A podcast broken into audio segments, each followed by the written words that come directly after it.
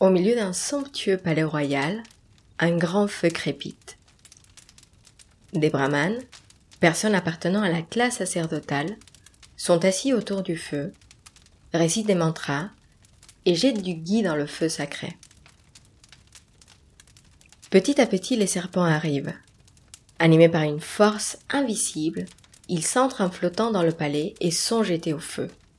Ils brûlent vifs, on entend leurs cris, ils deviennent de plus en plus nombreux. C'est le grand sacrifice, ou yanya, des serpents, appelé Sarpasatra. Le prince Janamejaya l'a organisé pour venger la mort de son père, le roi Parikshit, mort il y a peu d'une morsure de Takshaka, un grand serpent appartenant au Naga. Mais, en plein milieu de cette cérémonie, une voix exclame Arrêtez tout de suite, c'est une erreur. Le silence se fait dans la salle. Tout le monde se tourne vers la personne qui vient de crier. Les serpents restent suspendus au-dessus du feu.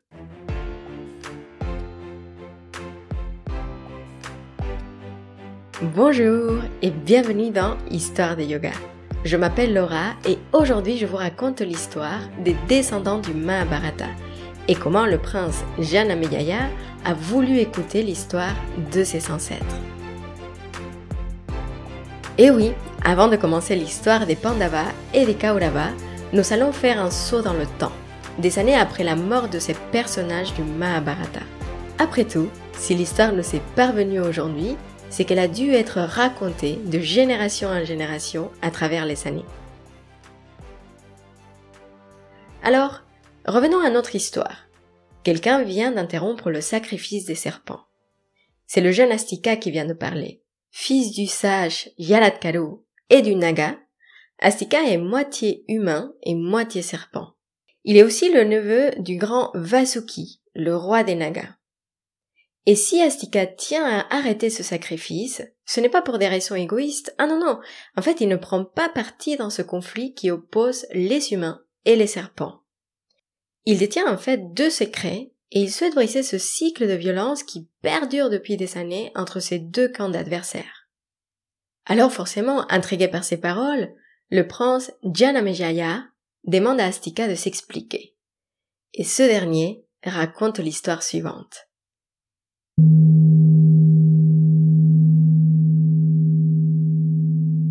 Une semaine avant sa mort, le roi Parikshit partit à la chasse, et dans la journée, il eut soif. Il croisa alors un sage en méditation et lui demanda où trouver une source pour boire. Le sage, absorbé dans sa pratique, ne put pas lui répondre, et le roi, qui prit son silence comme une offense, lui plaça autour du cou un serpent mort. Un disciple du sage, qui fut témoin de cette scène, jeta un sort au roi et exclama Ô roi Parikshit, tu payeras pour cette offense. Et puisque tu as jeté un serpent mort à mon maître, dans les sept prochains jours, un serpent te tuera. Le roi, effrayé par ce sort, décida de se cloîtrer dans sa chambre. Pendant sept jours, il ne sortit pas, ne parla à personne, rongé par la peur. Le septième jour, en prenant son déjeuner, il croqua une pomme, et à l'intérieur de la pomme se trouva un ver qui se convertit en serpent. C'était, et oui, vous l'aurez deviné, Takshaka qui venait accomplir sa mission, mordit le roi et partit très vite. Et cette histoire était la preuve que le roi Parikshit avait tout seul déterminé son destin, puisque son insolence l'avait conduit à sa mort. Et naturellement, le prince Janameyaya n'est pas totalement convaincu d'arrêter ce sacrifice.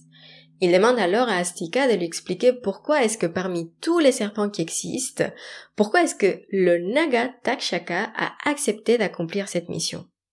Astika regarde longtemps le prince et se demande s'il peut bien lui raconter cette histoire. Il dit alors Cette rivalité qui existe entre les hommes et les serpents est le résultat des actions de ton ancêtre Arjuna, ton arrière-grand-père. Et Janameyaya, surpris par cette déclaration, reste quelques instants en silence. Parce que c'est vrai, depuis son enfance, il avait entendu les histoires de ses ancêtres, ses frères Pandava, connus par leur droiture et par leur sagesse. Il ne comprend donc pas comment Arjuna aurait pu s'attirer la haine des serpents. Mais Astika lui répond que parfois, ce n'est pas intentionnel. Nos actions ont des conséquences inattendues. Et c'était bien le cas d'Arjuna car lorsqu'il était chargé de construire la ville d'Indraprashta, il décida de brûler la forêt de Kandavaprashta pour préparer la terre à la construction de la future cité. Or, dans cette forêt habitaient de nombreux serpents et beaucoup périrent dans le feu. Les survivants avaient tout perdu, et c'est alors que Takshaka promit de venger sa famille. Arjuna ou ses descendants paieraient pour ce massacre. En racontant cette deuxième histoire, Astika continue son raisonnement. Ces deux histoires sont bien la preuve que le cycle de violence peut continuer éternellement. À vouloir jeter de sorts et des promesses pour solder des comptes, on peut continuer à faire des massacres à n'en finir plus. Est-ce vraiment sage de vouloir éteindre le feu avec du feu? Et le prince Janameyaya veut comprendre, mais, mais dans son esprit il y a quelque chose qui n'est pas complètement clair. Quand il a entendu l'histoire de son ancêtre Arjuna, il a pensé à cette grande bataille de Kurukshetra, dans laquelle ce grand guerrier a participé. Et pour lui, cette guerre avait été faite au nom de la justice, au nom du dharma. Et naturellement, il se pose la question, pourquoi est-ce que cette guerre était justifiée, voire nécessaire, et en quoi c'est différent de son grand sacrifice de serpent? Pour lui, pour le prince, ce qu'il fait pour venger la mort de son père est au nom de la justice, au nom du dharma. Alors, quand il pense à la grande bataille de Kurukshetra et à ses ancêtres, il se demande si les grands Pandavas étaient aussi sages, pourquoi vouloir se battre dans cette guerre où des millions ont trouvé la mort? Et c'est vrai que c'est la question qu'on se pose tous, euh, entre parenthèses. Et toutes ces questions sortent de sa bouche, à moitié comme une interrogation à Astika et à moitié pour réfléchir à voix haute. Mais le jeune mi-homme, mi-serpent ne peut répondre à ces questions. Il conseille alors au prince d'appeler Vaishampayana, le disciple de Vyasa qui connaît l'histoire du Mahabharata.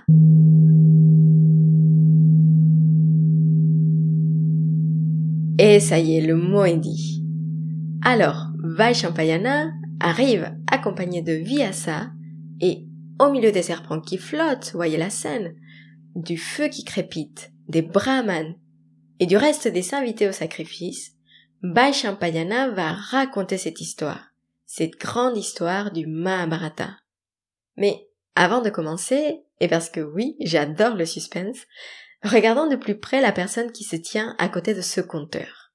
La personne qui est à l'origine du récit est de la lignée des Pandavas et des Kauravas. Qui est ce personnage mystique, auteur de cette histoire? Qui est Vyasa Eh bien, c'est ça que je vais vous raconter lors du prochain épisode. Et avant de vous quitter, je voulais partager avec vous ce que je retiens de cette histoire. Dans ce monde plein de conflits et de désaccords, cette histoire me touche. François de la Rochefoucauld, qui le dit mieux que moi, a cette jolie citation qui dit Les querelles ne dureraient pas longtemps si le tort n'était que d'un côté. Et alors je me dis qu'on peut justifier un conflit et nos actions parce que nous voyons uniquement une partie de l'histoire. Mais à vouloir rester dans un camp, on peut parfois perpétuer le cycle de violence et alimenter la colère ou d'autres émotions qui nous desservent.